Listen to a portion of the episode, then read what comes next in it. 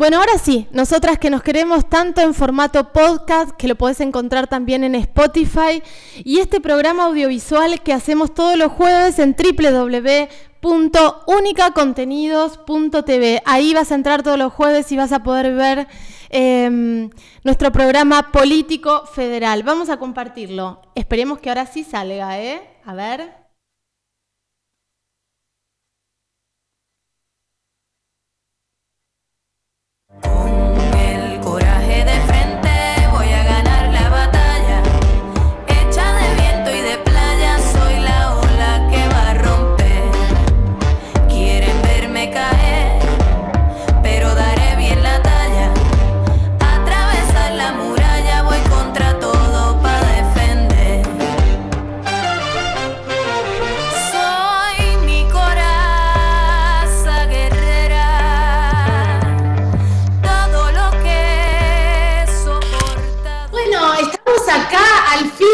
Nosotras que nos queremos tanto en unicacontenidos.tv, www.unicacontenidos.tv es nuestro rincón, nuestro espacio, nuestra voz, como dice Laura Ascurra, y aquí estamos las tres. Telmi, Lau, bienvenidas a este lugarcito.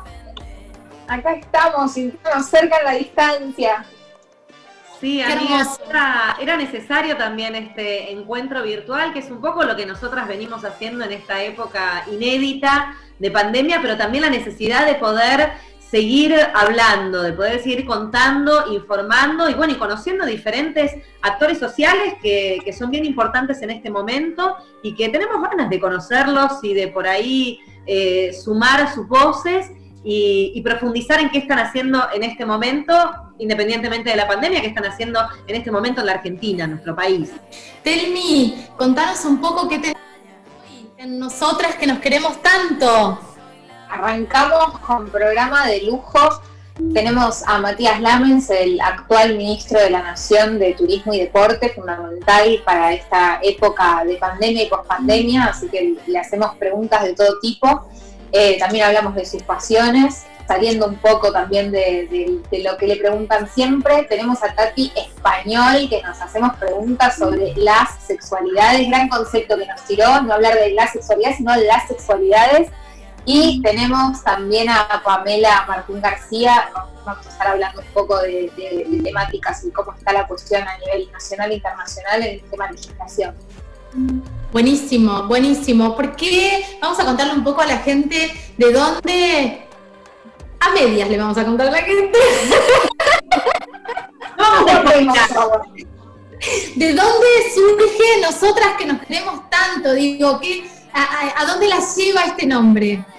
Bueno, un poco a, la unión de, de, estas tres mujeres que nos ha encontrado la vida, principalmente en la lucha y en la profesión, ¿no? Creo que que esto de ser comunicadoras, de tener el ejercicio de la empatía, que es un poco lo que siempre transmito cuando hablamos del laburo y del recorrido que muchas veces las actrices podemos llevar adelante porque tenemos ahí ese, ese músculo ejercitado de poder ponernos en los zapatos de otra persona y porque somos curiosas y la verdad que, que también nos interesa conocer esto mismo que decíamos antes, ¿no? Otras voces que están vinculadas con diferentes espacios sociales en nuestra Argentina, en lo ancho y largo del país, y que, bueno, qué mejor oportunidad que esta con este recurso que tenemos, con Única Contenidos que nos abre las puertas también y que un poco en formato radio también queremos transmitir y compartir eh, esta suerte de, charla de amigas y, con muy, muy lindas personalidades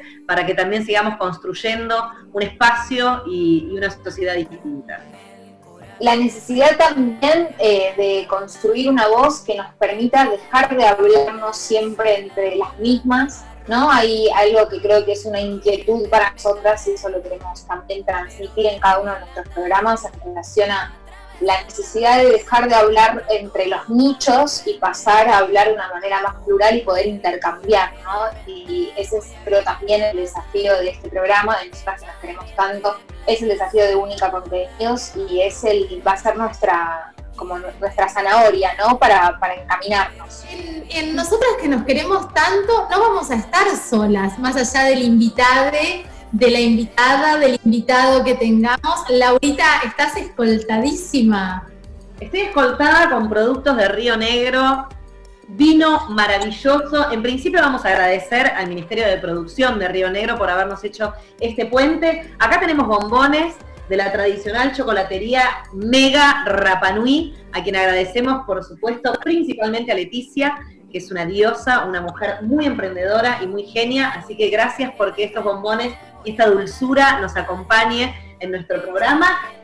Eh, el vino que nos acompaña, chicas, es un Merlot, es de la bodega Añelo, también una bodega hecha por mujeres, administrada por mujeres, y esto, esto es muy lindo y hay que decirlo, hay que compartirlo, porque también este, lentamente vamos ganando espacios donde tradicionalmente quizás eran, eran rubros más vinculados a, lo masculino. Y bueno, y ahora sí podemos decir que, que, en, este mundo moderno las vides también llegan con, colores, con aromas y con sentimientos femeninos, así que bienvenido sea, salud, mujeres, muchas gracias al Ministerio de Producción de Río Negro por estas delicias.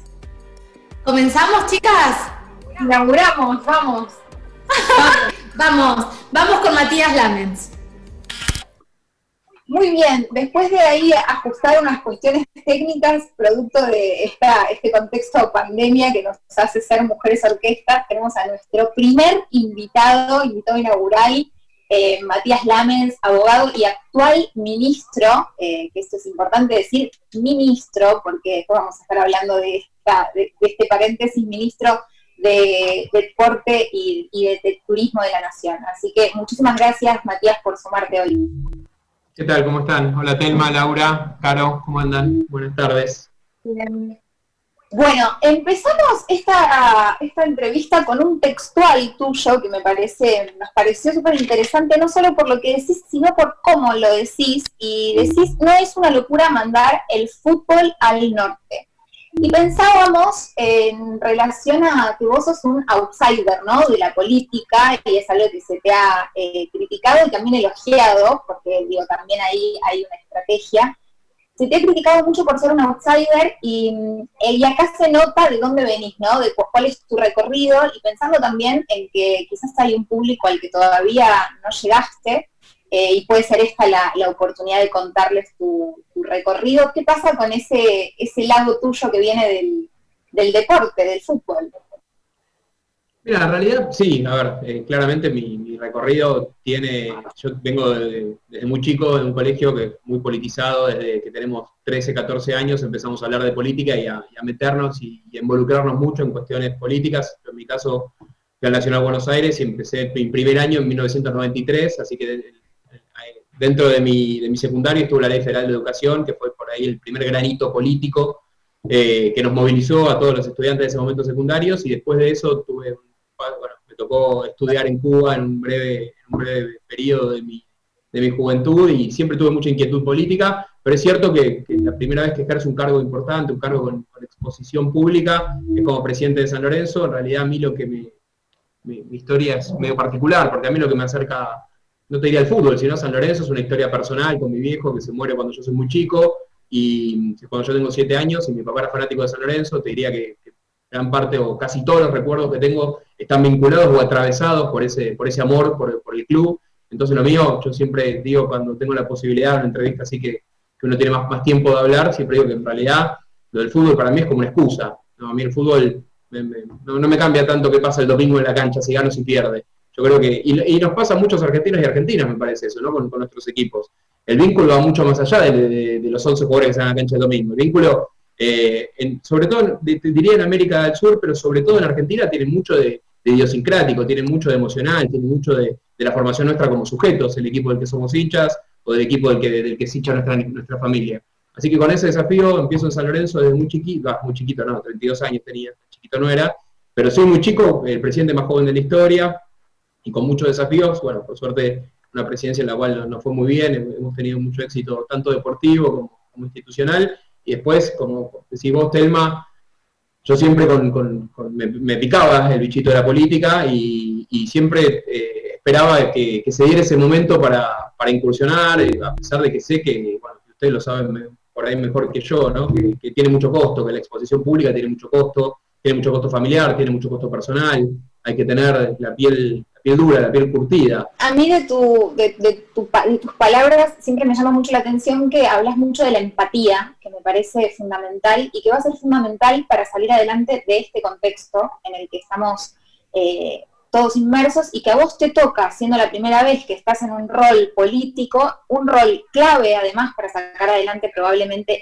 la nueva realidad, ¿no? El país post pandemia, cuáles son los lineamientos y además, por supuesto, esto que pasa con, el turismo, que va a ser probablemente una de las actividades entre el turismo y el deporte de las últimas en volver. Eh, la gran diferencia que tiene Argentina con respecto a otros países de la región es que la sociedad civil acá se ha organizado en clubes los famosos clubes que seguramente muchos de ustedes habrán ido cuando eran chicas, a las que pueden ir sus hijos, a las que yo pasé gran parte de mi infancia. Esos clubes, eh, a veces, según el gobierno de qué signo fuera, tuvieron más o menos apoyo estatal, pero la sociedad civil se organizó en base a esos clubes.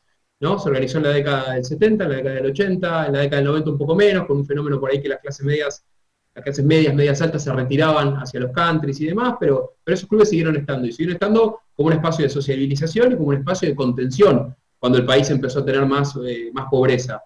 Y, las grandes figuras del deporte argentino han salido de esos clubes. Por eso nosotros, yo estoy absolutamente convencido que, lo que tiene que hacer el Estado Nacional es dotar de más infraestructura esos clubes, porque esos clubes son un eslabón determinante, un eslabón clave de, la reconstrucción, como decís vos, Telma, de la, de la post-pandemia, de la reconstrucción del tejido social. Yo creo que va a quedar una situación económica y nosotros lo, lo sabemos, lo asumimos y, y el presidente lo dice cada vez que puede, va a quedar una situación socioeconómica dura, muy dura, con índices de pobreza altos, con índices de indigencia altos, eh, con índices de pobreza infantil muy altos, que eso es, algo que, es, muy doloroso y lo, cual tenemos que trabajar mucho. Y en eso los clubes van a cumplir un rol como ya lo vienen haciendo. Telma, fíjate que muchos de los clubes ahora son vacunatorios, centros de aislamiento, la verdad que, la función que tienen es extraordinaria. En relación a esto, también al ser un lugar de contención, es un lugar donde al sentir y al tener la sensación de familiaridad, eh, también se puede producir eh, la lógica de los abusos, porque sabemos que los abusos tienen que ver con estos contextos, son delitos que suceden en la oscuridad, y en ese sentido, Caro, eh, en relación a lo que nos enteramos hoy, esta, noticia en función del mundo del deporte. Sí, sí, Matías, hace digo, esto pasa e históricamente lo estamos viendo que están los famosos bautismos o estaban los famosos bautismos de eh, el miedo de dejar a las nenas, a las niñas en manos de profesores. Y acá hoy, te vas a enterar en un rato capaz, pero se, hizo una denuncia por abuso sexual al padre de uno de los grandes deportistas eh, de la regata del Río Negro, eh, una denuncia muy fuerte. El, y el hombre se acaba de suicidar, o sea, acaba de pasar aquí en la comarca Viedma Patagones esto, y me parece un gran disparador para hablar de esto, así como Telmi eh, hace un año cambió el paradigma, nos ayuda hoy a denunciar y hablar, creo que en el deporte hay que abrirle la puerta a todo esto, a este caldo de cultivo que está y que no se habla, pero que existía, existe, y si no hacemos nada, existirá, Matías. Sí, por eso es tan importante, sí, claro, por eso yo creo que es tan importante el rol que tenemos los que tenemos una voz pública. Lo de Telma, bueno, fue una revolución y abrió, muchas puertas. Creo que cada uno de los que tenemos responsabilidades, sobre todo ahora que me toca tener responsabilidad del Estado Nacional, eh, los que tenemos esa visibilidad, lo que tenemos que hacer es acompañar ese proceso con legislación, pero también con una voz pública. Nosotros tenemos que, estos temas instalarlos y, que estén atravesados permanentemente en nuestro discurso. Yo creo que eh, cuando uno habla de, te diría, casi de cualquier, de cualquier tópico, cualquier cuestión tiene que estar atravesada por este, tipo, por este tipo de razonamientos y por este tipo de reflexiones. El gran desafío que tenemos es ir a buscar afuera, es ir a convencer afuera, es ir a, diría entre, unas grandes comillas para que nadie después diga, a predicar, a explicar por qué. Y ese es el gran desafío que tenemos, los que tenemos una voz pública. Y me parece que, en eso hay que trabajar, en el deporte y en otras áreas también. En el deporte, sin ninguna duda, el deporte para eso se presta y se presta mucho, históricamente ha sido así. Eh, Matías, en este sentido hay casos como emblemáticos donde, por ejemplo, ahora se impidió desde las organizaciones sociales, a Bofema la cabeza, que Alperovich vuelva a la banca eh, por esta denuncia por abuso sexual. En la provincia de Río Negro hay casos donde el Ministerio de Educación exoneró directamente frente a una denuncia a profesores. Desde el Ministerio de, Turismo y Deportes, ¿están o se está articulando con otros organismos para que haya una política pública que directamente no expongan más a las víctimas con los abusadores y tenerlos cara a cara en el área que sea? Mira, nosotros lo que estamos haciendo desde la, Secretaría de Deportes y demás es, permanentemente trabajando en capacitación de género y demás, que, en política de género, yo creo que esas son absolutamente claves porque nosotros, como te decía, tenemos un trabajo que tiene que ver con romper una lógica patriarcal que todavía no logramos. O sea, y, en eso me parece que, hay un gran camino para hacer. Y después, por supuesto que desde, el ministerio, con lo que tiene que ver con nuestras áreas específicas, pero después con una interrelación permanente con los otros ministerios, se trabaja en ese sentido. Yo creo que lo que, está claro, claro, es que la voluntad de este gobierno nacional va en ese sentido, digamos, y cada paso que vamos dando está claro que, es en ese sentido. Uno de los motivos por los cuales me siento feliz y, en alguna medida orgulloso de integrar este gabinete nacional, es porque, porque sé cómo piensa y sé cómo se para ante un tema que para mí es crucial y es definitorio como, como este que planteamos. Bueno, me consta lo que estás diciendo, perdón que interrumpa, pero me consta lo que estás diciendo porque hoy tienen un Zoom para hablar de perspectiva de género con las secretarías de deporte de todas las provincias, ¿es así? Sí, es así, es una, es una iniciativa que, se lanzó en la Secretaría de Deportes, la verdad que, quien está a cargo es una persona muy capaz, eh, que, tengo, la verdad, estoy muy, no, no, venía trabajando conmigo, la sumó al equipo la Secretaria de Deportes Inés Arrondo, y, y la verdad que estoy feliz, me parece que viene haciendo un trabajo bárbaro, me escriben de muchísimos clubes, agradeciéndome por la capacitación, así que estoy contento, pero me parece que, yo ayer te decía algo claro que, es importante, que me parece que, explica y, que es muy, muy eh, aplica mucho esto que estamos hablando, pero que además es muy elocuente en, cómo se piensa, en la lógica del deporte como juego, ¿no? Eh, hay una mujer que ustedes la conocerán que se llama Mónica Santino, que es un trabajo extraordinario en la Villa 31, con, con chicas que juegan al fútbol. Imagínense lo que costó que esas chicas tuvieran lugar en la cancha de fútbol de la Villa 31. ¿no? Eh, fue a los codazos, a las piñas. Y, Mónica una vez en una charla que dimos hace mucho tiempo, dijo algo que, para mí fue, decía, lo primero que hay que romper es la lógica patriarcal de que la nena se queda en la casa ayudando y el nene va a jugar al fútbol. Y es verdad, yo nunca lo había pensado así, pero es así, es verdad. ¿no? Eh, la lógica es la, nena se queda ayudando a la mamá en la casa y el nene sí puede ir a jugar. O sea, de chico te privan ya, digamos, sobre todo en un tema tan, tan culturalmente nuestro como es el fútbol, ya desde chico empieza a haber esa, esa, esa división. Y me parece que, pensarlo así para romperlo es muy interesante. Es súper interesante eso. Yo, bueno, quiero decir que Matías, te recibimos con vino porque sabemos que esa es también una de tus pasiones. Yo te quiero preguntar, me han dicho que sos un 5, que jugás de 5. Tengo, tengo bien la información, eh, porque a mí me pasa esto, a mí me gusta mucho el fútbol, yo miré fútbol toda mi vida, pero toqué una pelota a los 25 y soy un mamarracho estoy muy divertida para que me vean mis compañeros. ¿Qué, eh, qué, tipo de jugador sos? ¿Sos un Checho Batista? ¿Qué tipo, ¿Qué tipo de cinco sos? Antes de seguir con toda la parte más técnica. Me gusta mucho jugar al fútbol, es una de las, de las cosas que más me, me, apasionan y me entusiasman y además es un momento que, es el único momento que logro en la semana, no es como la mejor terapia. Eh, y soy un 5 que corre mucho, muy metedor y que muy apasionado, me gusta mucho y no me gusta perder. Soy muy mal perdedor, es un defecto eso. Pero me gusta mucho, mucho jugar al fútbol. Es una de las cosas que más extraño de la cuarentena. ¿Qué posibilidades hay de que todo esto que vos de alguna manera eh, revolucionaste también en el club, como por ejemplo em, que, las mujeres se incorporaran a jugar, lograr 16 contratos para, el fútbol femenino, ¿no?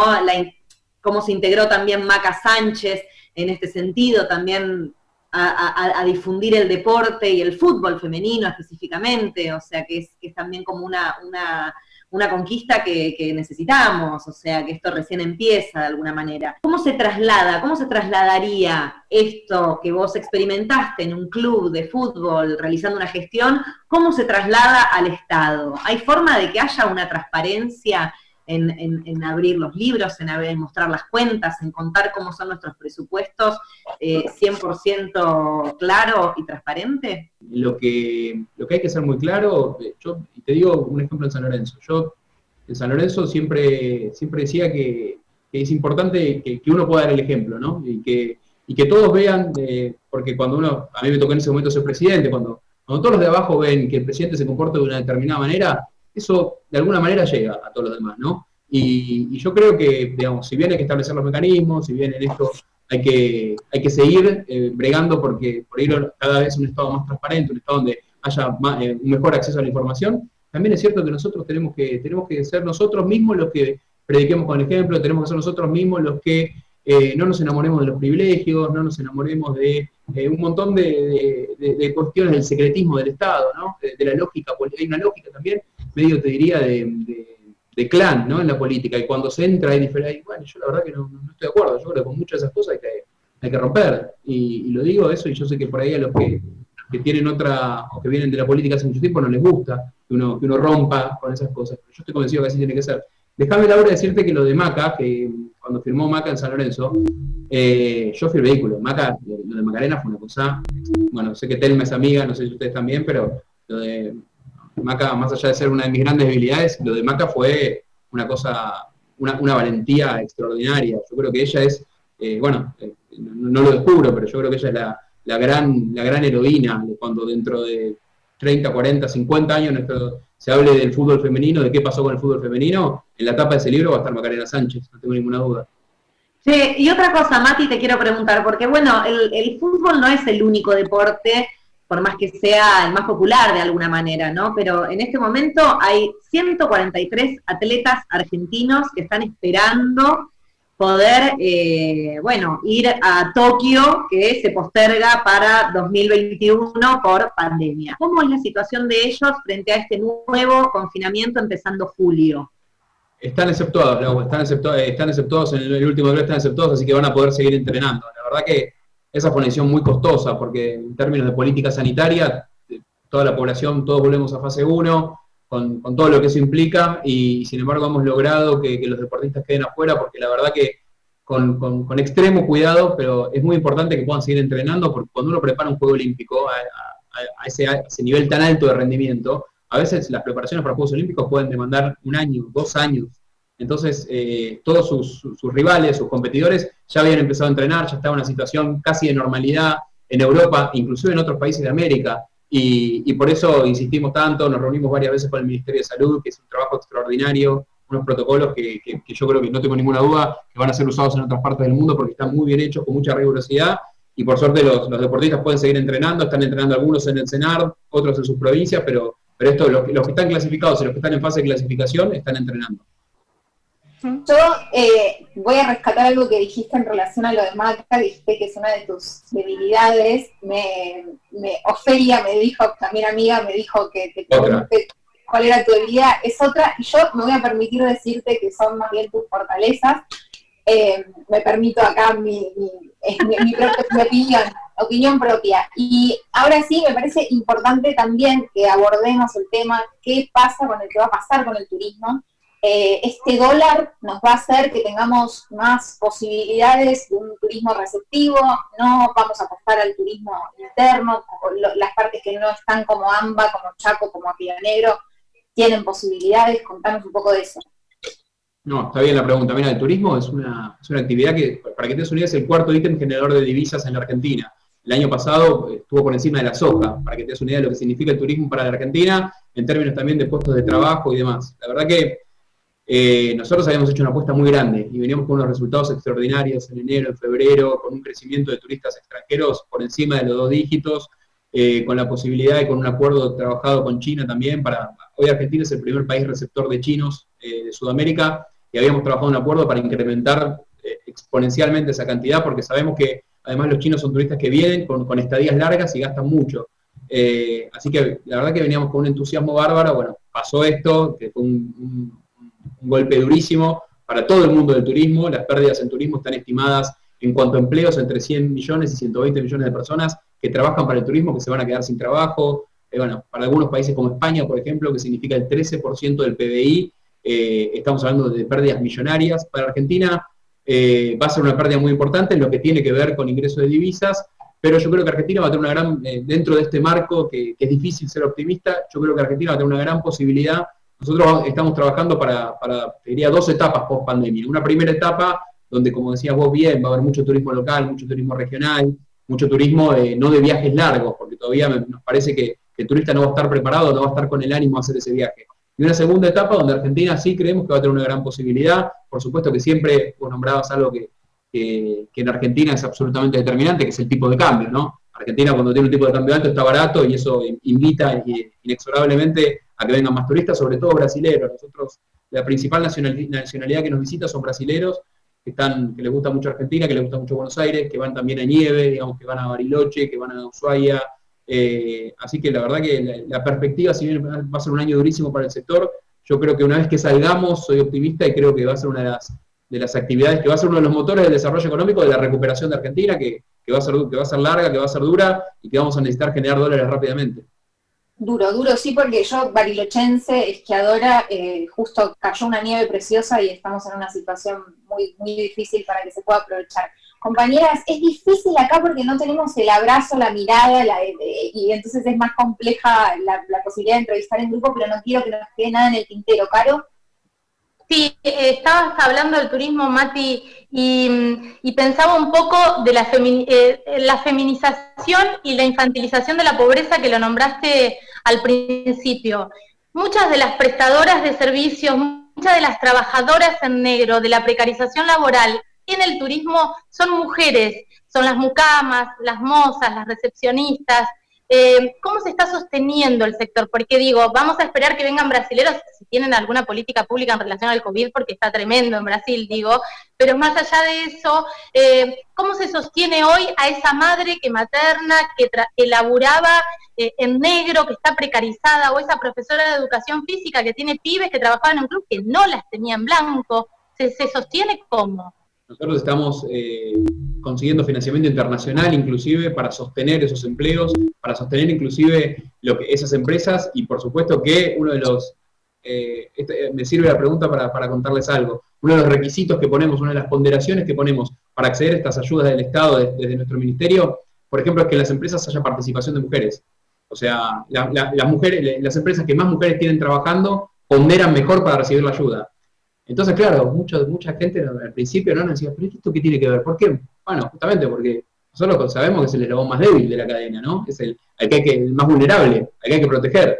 Y, ya poner este tipo de, ponderaciones para, para exigir, para acceder a la ayuda estatal, me parece que es toda una declaración de principios, ¿no? y, de, cómo pensamos en proteger a, las mujeres que desde ya, que son, van a ser las más perjudicadas, porque cuando hay, vos decías recién, la, feminización de la pobreza, la infantilización de la pobreza, son cuestiones que, sociológicamente existen y que es imposible negarlas y que el Estado Nacional tiene que estar eh, absolutamente presente y tiene que estar absolutamente atento para, atenderlas. Desde nuestro ministerio, como te digo, tenemos algunas herramientas que, inclusive son bastante disruptivas, porque imagínate que, para algún empresario eh, pensar que su empresa pondere mejor o peor, depende de cuántas mujeres tenga trabajando, ¿no? Es un... por lo menos llama la atención. en realidad cuando en realidad no querían contratar mujeres por esto de esta cosa aberrante y tremenda de la maternidad, de la licencia por, por maternidad, por embarazo, no, una mujer es más complicada. Eh, y tantas mujeres que estamos maternando solas, ¿no? Es, importantísimo poner que desde el gobierno haya políticas públicas donde se ponga en alza esto de contratar mujeres, porque a los empresarios te vas por el bolsillo, lamentablemente, no queda otra. Sí, por supuesto, hay que generar incentivos, hay que generar estímulos para que eso, bueno, eh, esto es en alguna medida, salvando la distancia, es como, cuando hablamos de la ley de cupo, ¿no? O sea, la ley lo que hace es empujar, es obligar, es generar que, esos espacios existan, ¿no? Después, hasta que, hasta que digamos, eh, suceda como algo natural, pero mientras tanto la ley tiene que marcar ese límite. Totalmente. Quiero hacer un paréntesis, perdón, Telmi, quería hacer un paréntesis con esto en relación a a la precarización laboral y este concepto que se tiene con las mujeres y me permito este minuto para solidarizarme con Telma porque en estos días ha recibido muchísimas críticas por trabajar y tener un trabajo remunerado y me parece que esto también es el patriarcado, Matías. Tenemos que laburar gratis, no laburar y si hablamos y si nos animamos a hablar, eh, vas a ser castigada siempre. No, bueno, lo que, lo que decíamos antes también de la, exposición pública y de las injusticias que genera, ¿no? digamos, eh, Recién hablábamos un ratito antes de empezar el programa, que la verdad eh, que, tanta gente, tanta gente con ganas de odiar, tanta gente con ganas de, sacar para afuera algo que tienen adentro, que es, la verdad que es horrible, porque ¿cuál, es el problema? Que Telma se asesora, que cobre, que, trabaje, o sea, porque eh, eventualmente si le imputara que cobra por no trabajar, pero en este caso, ¿qué, cuál es lo que no queda claro es, qué es lo que se le, qué es lo que se le achaca, ¿no? No, bueno, sí, perdón, agrego esto, ni hablar de... No, no, no, digo que, que ni hablar de, de, las personas que sí también están cobrando un salario en el Estado y que no y que no están laburando, ¿no? O sea, que no aportan nada, que no suman, que no ayudan. Entonces, eso también da un poco de bronca. Pero bueno, nada, quería, quería decir eso. Mi abrazo también con Telmi, por supuesto, que es una luchona hermosa y que ha abierto una puerta para que muchas personas, tanto mujeres como hombres, puedan hablar de sus abusos, puedan hablar de, de, lo, que, de lo que pasaron y puedan sanar principalmente, porque cuando hablamos, sanamos. Eso. Perdón, amiga, te interrumpí. No, no, no, no, yo que estoy en este intento de ordenar es muy difícil. Yo, Matías, para cerrar, gracias a los tres, las tres, les tres por este aguante, apoyo. Em, yo para cerrar quería traer, esto, esto viene, viene, de, viene de atrás, quería traer esto que el día que fuiste a votar, cuando saliste, hiciste una declaración en la que dijiste que era la primera vez que votabas, y eso trajo mucha polémica en relación a esto, ¿no? A las polémicas con las que nos achacan y que de pronto eh, de eso se arma un mundo y me parece que, está bueno también que vos puedas expresarte en relación a eso. No, pero vos sabés que creo que me equivoqué, que lo dije mal, porque obviamente no es la primera vez que voto, voté 200.000 veces, pero, pero no, no, me acuerdo que ni qué quise decir, pero me acuerdo que salí y estaba con, con, con no me acuerdo quién estaba, estaba con alguien que iba a votar acá con Vicky, que no tenía que era ella. Con Vicky me dice, dijiste que era la primera vez que votabas. Y no, no, claramente voté 250 mil no, no soy tan joven. Me eh, parecía, sí, yo no sabía si era un guiño que te querías hacer el pendejo tipo feria. Ah, bueno, le tenía 18 años. No, no, no, no, Sí, tengo 40, pero no, no, tengo, tengo varias elecciones encima, lamentablemente.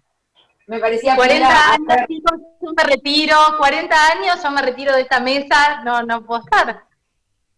Che, Mati, eh, cuida, cuida el cuerpo, ¿eh? Después de los 40, los que juegan al fútbol solamente y exclusivamente tienden a romperse los cuerpos. Así que te, te sugiero yoga, te sugiero también alguna disciplina, grima, no sé, alguna otra disciplina que también te sirva para elongar mucho y, no quedarte solamente en el, en el foco de dos gambas corriendo una pelota.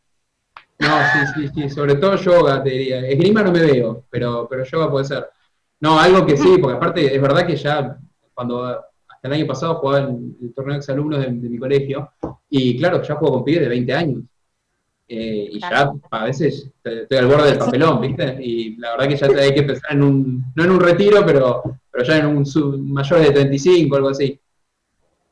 Sí, con elegancia, con elegancia. Igualmente ahora yo no sé en tu agenda, en el medio del caos en el que estás, por ser papá de vuelta, dónde te va a entrar la clase de yoga, pero bueno, si lo lográs, nos contás después. Bueno, no, no, nunca hice yoga, voy a decir la verdad, pero me parece que es una es interesante. Voy a incursionar. Es momento de empezar. Después les cuento. millón, millón de gracias por sumarte hoy a esta, primera, primera entrega de nosotras que nos queremos tanto. Y bueno, estaremos la próxima, esperemos, eh, en vivo, a ver si nos podemos mirar a los ojos, que es el lema de nuestro programa.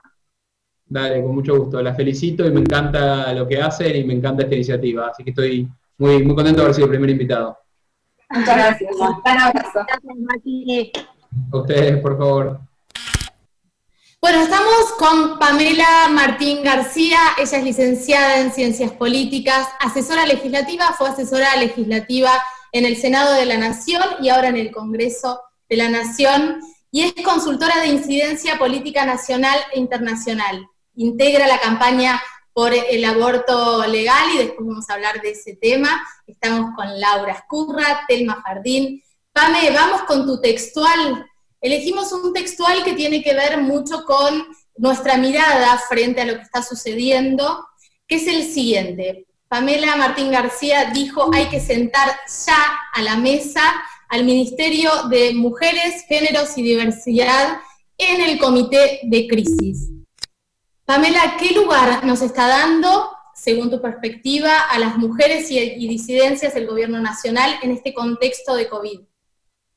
Bueno, en la pandemia la respuesta del Ministerio de Mujeres, Géneros y Diversidad, que es un recorrido de décadas de haber llegado a este mecanismo tan alto para el adelanto de las mujeres, una vez que alcanzamos aquí esperábamos una respuesta mucho más potente. Sin duda fue inmediata. En los primeros momentos de cuarentena hubo respuestas sobre todo con las situaciones de violencia de género, pero quedaron insuficientes.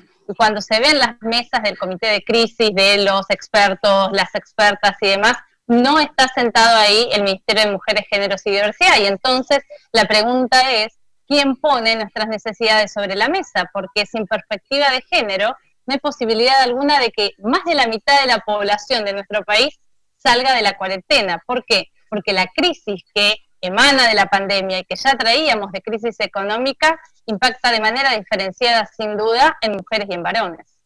Hablamos, hablamos como de la otra pandemia. Los femicidios en, esta cuarentena eh, fueron tema y son tema de, lucha diaria para, para no solo las militantes eh, feministas, sino para toda, para toda la sociedad. ¿Vos sentís como una provocación que frente a tanto reclamo de las mujeres se siga sin nombrar el tema en cada conferencia que tenemos?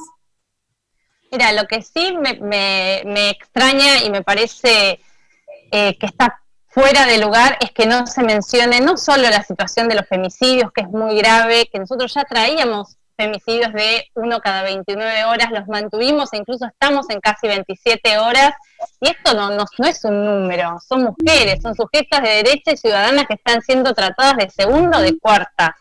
Lo que sucede es que no, no, no, no les están hablando a las mujeres, pero no solo a las mujeres, a las disidencias, a otras identidades. Y una de las cosas más importantes, no les, no les están hablando cuando están las conferencias de prensa a los niños y a las niñas tenemos una mínima de flexibilización, por ejemplo, para salir de paseo, para una breve recreación. Pero hay niños y niñas que llevan 100 días encerrados y muchos de ellos con sus maltratadores y abusadores. ¿Quién da respuesta? Eso es algo muy, muy grave. Bueno, eso, eso tiene que ver también con los derechos humanos.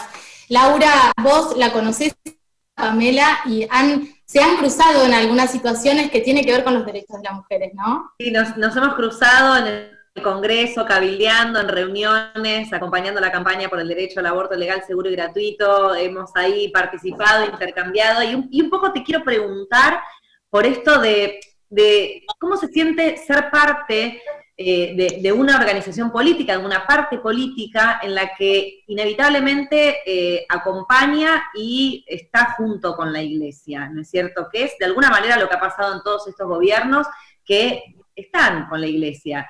¿Qué pasa entonces de cara al futuro con estas mujeres, con estas niñas y con esta, y, con esta situación en la que estamos, en que la iglesia se opone a nuestros derechos? ¿Qué te pasa a vos con eso? ¿Cómo, cómo lo llevas?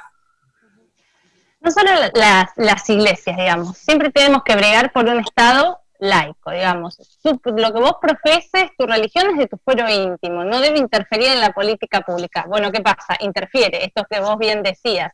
Y ha penetrado muy fuerte en, eh, en los políticos, en las políticas. Entonces, eh, son lugares que tienen o, grupos que tienen mucho dinero y entonces ahí aparecen eh, bancando las campañas políticas y algunas situaciones, lo hemos visto claramente en Brasil, lo vemos en Perú, digo, está muy fuerte eh, llegando y ya está presente en Argentina, lo vimos durante el debate de la interrupción voluntaria del embarazo, pero también lo vemos con otros temas.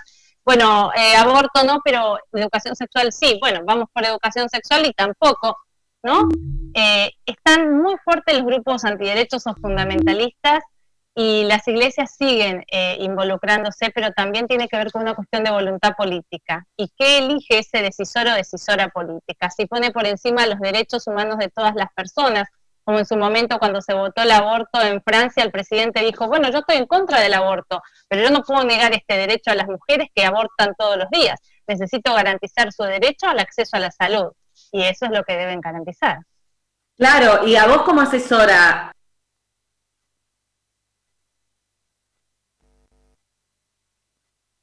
¿Qué te pasa con esto de tratar de que entiendan algunos políticos con los que estás alrededor que, realmente es abrazar los derechos humanos, no es y, tiene que ver con, estar a favor de la salud de las mujeres y de las niñas? Y bueno, dentro de los partidos políticos, de todos los partidos políticos, primero que el machismo atraviesa sin duda la política y los partidos políticos por ejemplo, dentro del mío, que es la Unión Cívica Radical, nosotros trabajamos muy fuerte y tenemos un recorrido enorme. tanto de un ala muy fuerte del laicismo y también de los derechos de las mujeres. Pero por supuesto tenemos eh, detractores o personas que piensan diferente y que tenemos que estar en la lucha diaria con respecto a eso, porque por encima de todo están los derechos humanos y está la libertad y la igualdad. Eh, Pamela, vos estás también eh, trabajando mucho y estudiando mucho y con, gran incidencia a nivel internacional con respecto a la política. Eh, Telmi también está haciendo un recorrido que tiene que ver con, los derechos de las mujeres y con conectarse a nivel internacional. Telmi. Pamela, ¿qué tal? Eh, sé que sos consultora en, en incidencia política nacional e internacional. Y en ese sentido, ¿qué opinás? Viste que Argentina adhirió al convenio 190 eh, finalmente, pero creo que pasa mucho en Argentina que adherimos a convenios y tenemos como una legislación mega progres, si se me permite la palabra, y sin embargo después cuando vas a litigar o cuando te encontrás en el cotidiano, eso en el territorio no baja, es muy difícil que se entienda. Yo explico, no sé si querés contar vos rápidamente de qué se trata el convenio 190 de la OITA, la que la Argentina diría. Exactamente, Telma. Nosotros tenemos lo que se llama un plexo normativo súper rico, progresista. Nos copian las leyes de otros lugares del mundo, pero además somos uno de los pocos países que tiene una gran cantidad o la mayor cantidad de convenios y pactos internacionales ratificados. Y en este caso, años de debate para llegar al convenio 190, que es sobre la violencia y el acoso en el ámbito laboral. Es muy importante porque también le da eh, en, la, violencia de género en el ámbito laboral, digamos. Le da perspectiva de género, le da una amplitud en su artículo 3 que es maravilloso porque no, no, solo en el lugar de trabajo, es en el lugar donde te alimentás, en el lugar donde vas a buscar tu salario, digo, en todo tipo de ámbito y para públicos y privados, zonas rurales, zonas urbanas, digo, es un gran, gran convenio y es muy importante. Argentina va a ser el primer país en ratificarlo. Nosotros tenemos un 10 en plexo normativo, en legislación, y tenemos un 1 un 2 en aplicación de esto.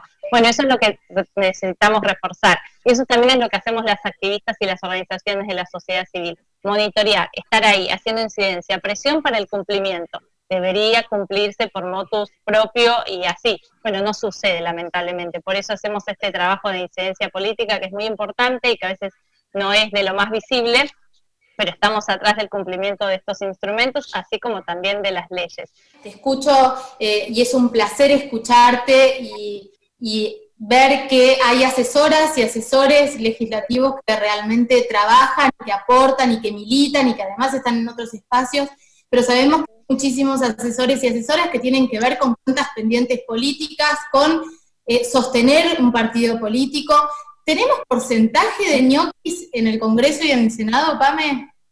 No, lamentablemente yo no tengo ese porcentaje, pero creo que hay de todo como en todas partes. Hay de todo como en botica, esa frase que yo que soy de pueblo la decimos mucho, bueno, eh, hay de todo, en los tres poderes del Estado, no únicamente en el legislativo, eh, y también hay una realidad, en, el legislador trabaja también muy de lleno en su territorio, en sus provincias, y entonces a veces dice, ay, pero tiene un montón de asesores en su provincia. Bueno, sí, tiene que estar en territorio, y hay personas que están en la provincia y otras que estamos aquí más cerquita del Congreso. Tiene toda una lógica. Hay personas seguramente que están un poquito de más, sí, seguramente puede que esa situación se dé. No tengo el número acá, pero con respecto a lo que vos mencionabas hace un momento sobre asesores y asesoras que, estamos atrás de muchos temas, déjame decirles que a modo de primicia, en la reunión del viernes a última hora de la Comisión de Familias, Niñez y Juventudes, eh, en conjunta con comunicación, finalmente se llegó a un dictamen de consenso para que exista una aplicación para que los niños, niñas, adolescentes puedan comunicarse si se están frente a una situación de maltrato y abuso algo que pedía, algo que pedíamos fuertemente que venimos trabajando oficialismo y oposición en el Congreso y pudieron ponerse de acuerdo y sacar eh, ese dictamen que esperemos que esté en sesión la próxima, que esté en el recinto y se apruebe, porque hoy en día volvemos al tema. Mujeres en situación de violencia, como me pasó la otra vez, una mujer adentro de un ropero llamando, pidiendo ayuda pero un niño una niña no sabe lo que es el teléfono. Creo que los chicos no usan el teléfono, hay que ir a donde están. ¿Dónde están? Bueno, quien tiene conectividad están en las, en las aplicaciones, pero también pedimos interfaces tecnológicas y plataformas, porque a veces están en YouTube o en otros lugares. Bueno, eso se concretó. Hay dictamen y esperemos esté en recinto próximamente. Me quedo pensando en esto que dice Pame de, de, la voluntad política en esos municipios, ¿no? Sabemos que esto es totalmente territorial y que la voluntad también tiene que estar en ese pequeño este espacio donde puede tener información aquellas personas, sobre todo en la Argentina profunda, ¿no? Esto que decía Pame. Y, ahí, ¿cuánta voluntad política hay? ¿Cuánto llega una ley Micaela, por ejemplo, una capacitación básica a ese municipio? ¿De quién depende articular eso? ¿Del municipio o de Nación? Es un ida y vuelta y lo vimos con el caso de María de Santiago del Estero, una niña que decíamos se le negó una ILE. Sí, se le negó una ILE, que es un acceso a salud integral y a derechos sexuales y reproductivos, pero hacía 10 años que se le negaba acceso a la alimentación, al agua potable, a una vida libre de violencia. Digo, tenía sistemáticamente ningún, ni, no teníamos defensora de derechos de niños, niñas y adolescentes, ahora tenemos, después de muchos años, eh, una distancia que este país es tan grande, es un país federal, entonces después cada provincia dice, no, bueno, a mí de la tranquera para acá me arreglo yo. No, no, no.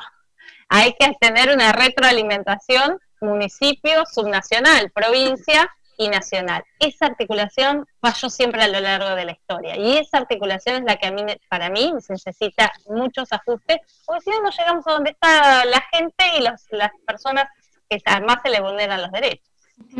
Pame, gracias por esta charla. Seguramente más adelante vamos a seguir conversando aquí en Nosotras que nos queremos tanto. Eh, gracias por estar en nuestro primer programa. Gracias a ustedes por invitarme a su primer programa y felicitaciones por este programa. Me encantó, me gustó muchísimo el nombre, así que la felicito, es un placer estar con ustedes. Gracias. Un gran abrazo. Gracias, Pame. Nos vemos en la lucha. Nos vemos. Bueno, y ahora llega un momento muy interesante porque quiero presentarles a Tati Español. Tati es una mujer autodidacta, se considera transfeminista, una mujer que, es una divulgadora, sí, con B. Tati, gracias por estar aquí con nosotras, en nosotras que nos queremos tanto. No, gracias a ustedes por la invitación, chicas. Em, la verdad que me, llama mucho la atención tu, curiosidad y que hayas investigado tanto durante mucho tiempo sobre la sexualidad en general y sobre todo sobre la historia de la sexualidad femenina a lo largo de las décadas, de los siglos y los años. Hay una frase tuya que, me encanta, que, que, un poco es tu textual, ¿no? El modelo de sexualidad que nos rige y nos domina hay que prenderlo fuego. Contame un poco cómo vas a iniciar esta gran llamarada, que bueno, un poco sucede en, los talleres que Tati da ahora de forma virtual y en donde, bueno, puntualmente hace este recorrido, todo este recorrido que comienza un poco con la historia de, la mujer, de la vulva, a lo largo de, de, la historia, ¿no? Con mayúsculas. Sí, yo creo que llevamos muchos años de opresión y de negligencia sobre la información de nuestra sexualidad y eso nos llevó a tener un guion. Hay un guion armado, siempre heterosexual, siempre pautado, un orden, un nudo, un principio, un desenlace. Eso es lo que me parece que hay que destruir, porque la realidad es que somos todas distintas, todas las personas tenemos la sexualidad organizada de nuestra propia y única manera, entonces estar esperando que un solo modelo nos funcione a todas es bastante raro. Em, sobre todo además también que una misma es distinta en distintos momentos del día, del ciclo, del mes, del año. Entonces, eh, yo creo que eso hay que desarmarlo, dejar todas esas ideas de lado. Yo veo constantemente en el taller y en mi trabajo cómo eso termina dañando un montón de personas. Quien no encaja en ese modelo, que son la inmensa mayoría, eh, termina sufriendo un montón por no, encontrarse dentro de su sexualidad. Y, eso tiene que ver con la falta de información. La falta de información que nos viene acompañando hace muchísimos años, dos mil siglos de, falta de, dos mil siglos no, dos mil años de, de, negligencia, de mucho dolor, ¿no? Como nuestra sexualidad siempre fue primero lo vergonzoso, el pudor, el clítoris y la vulva durante muchos años se llamó pudendum, del pudor que nos tenía que dar mostrarlo, mirarlo, conocerlo. Eh, después pasó a ser una de las cosas que, una, una, una de las cosas que determinaba si una mujer era bruja o no, y por eso se la podía mandar a la hoguera. El clítoris se llamaba la marca del diablo. Eh, en el siglo XV, sí. Eh, había ahí un, flash muy loco que creían como que de ahí el diablo tomabas la energía de las brujas y no sé qué, y entonces, juro.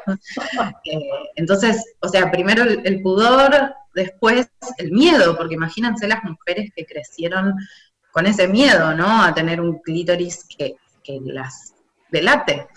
Eh, de hecho, la imagen de la bruja montada en la escoba viene de ahí, porque ¿qué estás haciendo la bruja con la escoba? La está pasando bomba. Eh, entonces, y después de ahí pasó a ser lo infantil, ¿no? Llegó Freud y era lo niñado, lo infantil, porque para Freud eh, la masturbación era, la masturbación clitorial era algo infantil o puber, y en la adultez ese placer tenía que transferirse al entrar a la vagina. Entonces siempre es un lugar horrible, y eso fue formando muchos mitos, ¿no? Como el mito de la penetración como única práctica sexual, que es ese modelo que digo que tenemos tan impuesto. Y quienes no encajan ahí, que son la inmensa mayoría, hay estudios que hablan de un 82% de personas que no encuentran sus orgasmos a través de la penetración vaginal, eh, sufren un montón porque no se encuentran. Y entonces eh, llevamos mucho tiempo así. Después, como para que se den una idea más o menos, el clítoris formado interno y externo es de 1998. Lo terminó de armar y de descubrir un urologa. Estábamos todas vivas, ¿no? Vivísimas. Sí, probablemente ya teniendo relaciones sexuales en 1998. ¿Cómo? Yo venía ya, ya por bailar. Bueno, por eso. Claro, esto es interesante, Tati, porque Perdóname que te interrumpa, ¿no? Por esto, este, este, recorrido que venías haciendo, no solamente la historia siempre fue contada por hombres, por científicos hombres, ¿no? Por estudiosos que estudiaban nuestro cuerpo, inclusive le ponían nombres a nuestros órganos con apellidos de varones, ¿no? Entonces, digo, en, este momento en el que una profesional de la salud puede certificar y decir, che, acá hay un órgano está, que es parte de nuestra genitalidad, que la única función que tiene es darnos placer y que no tiene una función reproductiva, que es para lo que siempre la historia nos, nos, nos, etiquetó, ¿no? El, envase, el envase para solamente la, fábrica de hacer hijos. Es que total, es que es así porque a nosotros, incluso el, el, mismo nombre, ¿no? Nuestra genitalidad, si había un nombre correcto, para mencionarla, era vagina, no era vulva. Y nosotros tenemos una vulva y tenemos una vagina, la vulva es lo de afuera y la vagina es lo de adentro, es el tubo que conecta el exterior con nuestro útero. Ya solo que nos hayan enseñado que todo lo que tenemos entre las piernas se llama vagina, pasa porque solo somos un espacio reproductivo. Durante varios siglos eh, no se habló de placer cuando se hablaba de sexualidad femenina, sobre todo los últimos, siglo XVIII, siglo XIX, son los siglos de mayor oscurantismo sobre la sexualidad en general, pero sobre la femenina siempre mucho más fuerte y mucho más reprimida. Eh, entonces, tenemos una, cantidad de mitos a, desarraigar y desarmar muy fuertes. No es casual ¿no? que nos hayan dicho que la vagina es todo. La vagina es el lugar donde nos reproducimos. Bueno, y además, perdón, interrumpo con esto solo, la pésima educación sexual integral que hemos eh, transitado a lo largo de, todo el tiempo con, por ejemplo, la, pornografía, con esto mismo, ¿no? El único que puede disfrutar de eh, el acto sexual es el varón y todo está en función del el varón con su pene. Total, total. Eh, y, el tema no es solo la existencia de la pornografía mainstream o, la, industrial, que es la que se suele consumir, sino que el problema es que exista esa pornografía y no existe educación sexual, ¿no? Porque si existiese una educación, podríamos entender que eso no es la realidad. No hay ninguna película que nosotras veamos creyendo que es la realidad, ¿no? No, vemos una peli y salimos creyendo que lo que pasa en el cine es lo que pasa en el mundo. Pero como no tenemos educación sobre estos temas, mucha gente se educa ahí. O, peor, nosotras que, no sé, yo pornografía cuando estaba creciendo casi que no había, era muy difícil, pero revistas, revistas femeninas que solo servían como para confundirnos un montón más, estaban escritas, no sé, por el patriarcado mismo algunas. Eh, entonces, el, problema está en la falta de educación y, la educación sexual habla muy poco de placer. Incluso hoy en día de placer se habla muy poco. Ha avanzado un montón, pero de placer hablamos muy poco. La educación, yo siempre pregunto en mi taller si recibieron educación sexual o recibieron educación reproductiva y menstrual, ¿no? Siempre hablamos de reproducción o de ciclo menstrual, nunca hablamos de placer. Y ese es el, un gran problema. Tenemos mucho por trabajar, Tatita, en esta, en esta sociedad y en esto mismo, en este textual que citábamos antes, de que sí, o sea, tal como conocemos la sexualidad eh, con, todos los condicionamientos heteronormativos, también, ¿no es cierto?, como la única eh, eh, validez de una sexualidad como Dios manda, eh, bueno, todo esto lo estamos empezando a desarticular y charlarlo es súper importante, súper sano, nos abre puertas, nos cuestiona cosas, así que bienvenidos al debate todos los que están del otro lado. Tati, yo quiero agradecerte un montón y ojalá podamos tenerte en otros programas porque escucharte es muy clarificador. Así que... gracias a ustedes y cuando quieran. Bueno, chicas, llegamos al final de nuestro programa. Aparecemos la maestra Ciruela con nuestras anotaciones, chocolates, vinos. chocolates. Aparte vamos a contar la verdad, Desma ya se bajó una caja de chocolates. todo, todo. Me vino muy bien en cuarentena, así que menos mal que nos mostró Laura, pues yo ya no tengo. Chicas, me acaba, me acaba de llegar un mensaje que lo tengo que socializar en este primer programa de, de Mirta Busnelli, diciéndome que el Botox, que me hice de todo en la cara y que el Botox me quedó muy bien y estoy espléndida. Hermoso. No, y es lindo que se nos vea la cocina. ¿No? Que vea la cocina. Y Nuestras sí, anotaciones, todo eso que nos costó, la preproducción, lejos, cada una desde su casa, mandándonos cosas, tomate mando esto, que venga la luz, que venga lo otro, toda esa cosa, obreras, como dice, como dice mi amiga Laura, obreras del arte. Totalmente. y esto a mí me encanta también poder compartirlo porque un poco todo, todo lo que vamos eh, gestionando tiene que ver también con nuestra labor teatrera, de actriz, de realizadoras, de productoras, de autoras.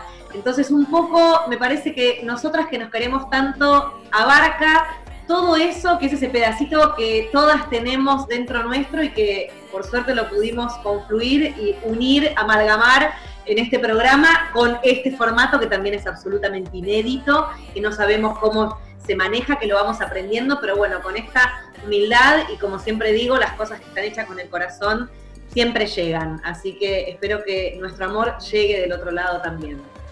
Ojalá y seguramente va a ser así. Un programa hermoso, chicas. Bueno, vamos a establecer como, como los, los códigos base de nosotras que nos queremos tanto. Una, un código tiene que ver con el textual, porque siempre vamos a buscar un textual de cada invitada para poder salir a la cancha. A Telma que le encanta tanto hablar en términos futboleros. y, y otro de los códigos va a tener que ver con una descripción en muy poquitas palabras, en una o dos palabras, del invitado central. En este caso, bueno, Matías, Matías Lamens, ministro de Turismo y Deportes de la Nación. Eh, ¿Cuál es? ¿Cuál es? Ah, ¿empiezo yo? Bueno, empiezo yo y voy a hacer referencia a la terminología futbolera y digo que es un gran, primero eh, es un gran defensor, pero sobre todo mediocampista. Me parece que es un 5 que te recorre toda la cancha porque es muy inteligente uniendo, muy viola uniendo bueno, lo que, de dónde viene, ¿no? Que es lo privado con lo público, así que llegó muy bien la entrevista, creo que por ese dote también de, número 5. Me encanta. Ascurra. Yo lo presentí eh, ambicioso, en, la manera más positiva de la palabra, ambicioso con fines nobles, ¿no? Lo veo muy entusiasta, es joven, al mismo tiempo tiene un recorrido súper interesante en su gestión en el deporte, en San Lorenzo, eh, en, su ámbito un poquito más empresario, ha trabajado desde muy joven también. Entonces, digo, vamos para adelante, vamos a confiar en que todo este, este entusiasmo que él planteó llega a buen puerto, así que vamos para adelante. Bien. Yo a Matías lo vi como un gran comunicador, sabe comunicar de tal forma que todos entendamos el mensaje, que veamos el concepto, es como que visualizás todo lo que va diciendo y lo sentí sensible, lo sentí con la sensibilidad social y la responsabilidad social que necesitamos para los que nos gobiernan. Y un detalle tiene que ver con la inmediatez. Digo, fue muy fácil llamarlo, contactarlo, proponerle. Eh, se, pone, se pone en el lugar del otro. Digo, esto, esto tiene que ver con la empatía y con la empatía que tenemos nosotras como, como hacedoras del arte, como comunicadoras, y él ahora como funcionario público. Me parece que eh, me, encantó, me encantó hacerle la nota y escucharlo y decir, ah, tenemos funcionarios que, nos están viendo en un lugar mucho más empático. Estuvo bueno, ¿no? Bueno, tenemos próximo encuentro semana que viene. ¿No? ¿A dónde nos ven? Recomiendo que nos sigan en las redes, por supuesto, en nuestro Instagram. Vamos a spoilear un poco eh, quiénes son nuestros invitados de la próxima semana, así que les invitamos a que puedan seguirnos en arroba nosotras que nos queremos. En Instagram ya empezamos a, subir el contenido, eh, también tenemos Twitter, eh, allí también vamos a seguir pasando información, quizás subamos algunas, algunas palabras de lo charlado con nuestros invitados y por supuesto Facebook, ¿no? que es la primera red eh, social por excelencia y que todavía sigue muy vigente en muchos espacios de nuestra, de nuestra amplia Argentina. Totalmente, me van a tener paciencia porque Facebook me ha tocado a mí, porque soy como la más antigua de la tríada, eh, y como soy la antigua vengo lenta con Facebook, vengo lenta, pero vamos, vamos a agarrarle la mano. Lo bueno es que vamos a estar en www.unicacontenidos.tv todos los jueves Vamos a subir un nuevo episodio de Nosotras que nos queremos tanto. Y los viernes nos vas a poder escuchar en Radio Única, también en vivo, eh, online, en los podcasts y en Spotify. Eh, nos buscas como Única Contenidos, Nosotras que nos queremos tanto, y ahí vamos a estar. O sea, vamos a comunicar de todas las formas posibles para que nos escuche todo Vamos a llegar por todos los frentes, atacamos por todos los frentes. Esa palabra te encanta, Telma. Brindamos, amigas, para este cierre. Brindamos y brindamos también por los medios de comunicación independientes que se sostienen y que pueden también albergar nuestras voces. Saludos. Saludos. Saludos. Abrazo. Se ve un poco